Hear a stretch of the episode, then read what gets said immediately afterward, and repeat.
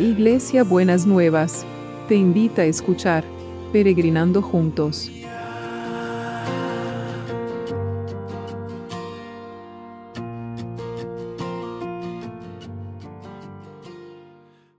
Buenos días mis peregrinos y peregrinas, ¿cómo estamos para este martes que el Señor ha elegido para nosotros y nosotras? Espero que bien. Estamos hablando de la gracia y ayer hablábamos que la gracia abundaba y la gracia que nos perdonaba los pecados.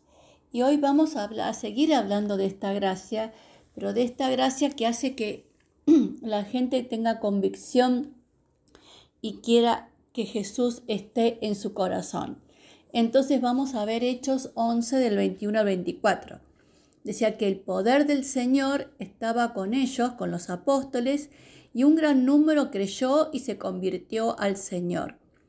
La noticia de estos sucesos llegó a oídos de la gente de Jerusalén y mandaron a Bernabé a Antioquía.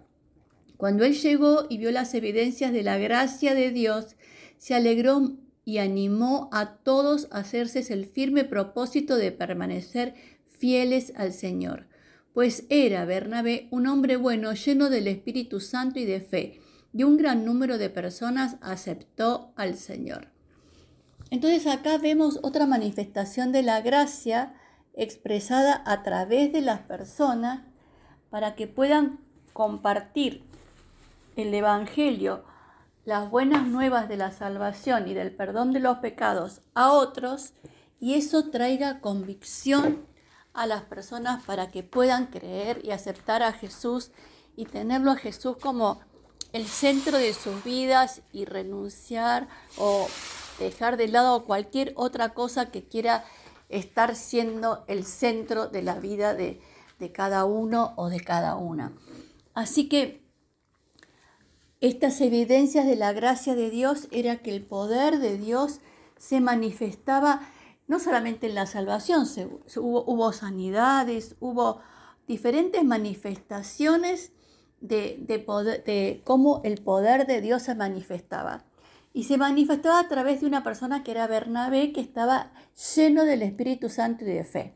Así que vemos que la fe desata la gracia. La fe y el, el, ser, estar, sentir al Espíritu Santo desata la gracia, porque nos hace ver las cosas de una manera diferente de como nosotros y expresar las cosas de una manera diferente de como nosotros las vamos viendo y las vamos sintiendo. Así que sigamos trabajando en esto de la gracia, en, el nombre de Jesús. Eh, y vamos a poder ver cómo no solamente la gracia abunda en bendecir a las personas, estamos viendo cómo está mejorando, ya lo pasaron a la sala, a, Gastón, y es asombroso porque los médicos no pueden creer cómo él ha tenido una evolución tan favorable y el padre le escribía a la peregrina que me manda los avisos que era gracias a las oraciones. Así que sigamos teniéndolo, que la gracia de Dios se manifieste en, en el hospital donde está Gastón y también sigamos orando por Dani, que hoy parecía que lo internaban y ahora está con cuidados en la casa, que realmente esa fiebre baje y ese pulmón esté bien y no tenga necesidad de, pueda terminar sus días del, y el, proceso del COVID en, para sanar en su casa, porque como ya le dijimos, el que tiene riesgo es el diablo y él está cubierto con la sangre de Jesús. Así que esta manifestación del poder de Dios estaba, es, eh, se manifiesta de diferentes maneras para que las que personas dejen sus viejas creencias y acepten a Jesús como su Señor y Salvador, que las personas sean sanadas, que puedan recibir el sustento que necesitan, el trabajo que necesitan. Esas distintas manifestaciones son de la gracia de Dios. Así que vamos a orar por los que están en necesidad. Y una peregrina me hacía acordar de Dominique. ¿Se acuerda que estuvimos hablando que también había tenido un accidente terrible y, sin, em, y el Señor lo sacó, tuvo varios un montón de días hospitalizado, pero el Señor lo levantó de situaciones muy difíciles. Así que tenemos que creer en el Dios de lo imposible, tenemos que creer en estos milagros de Dios que son las manifestaciones de la gracia de Dios entre nosotros. Señor, seguimos orando por todos los que están en necesidad. Que verdaderamente, Señor, puedan tener en el día de hoy una manifestación de tu gracia, que tu gracia los alcance, que tu gracia los llene, que tu gracia los sane, que su sana los fortalezca, que fortalezca su fe, que fortalezca su esperanza, que fortaleza, fortalezca el cuerpo para poder recuperarse de una manera más sencilla y menos costosa, Señor. Fortalece los cuerpos de los que están en necesidad física, Señor, emocional, la, y los que están en necesidad emocional, fortalece sus mentes, Señor, también. Que realmente vos les devuelvas eh, el sano juicio a esas mentes y que puedan empezar a pensar coherentemente en tu nombre, Jesús, en el nombre de Jesús. Y seguimos orando por los equipos de salud, que los sistemas de salud están expuestos a tanta, están con mucha demanda y están expuestos a muchas cosas que realmente vos los guardes y cuides a todo el equipo de salud.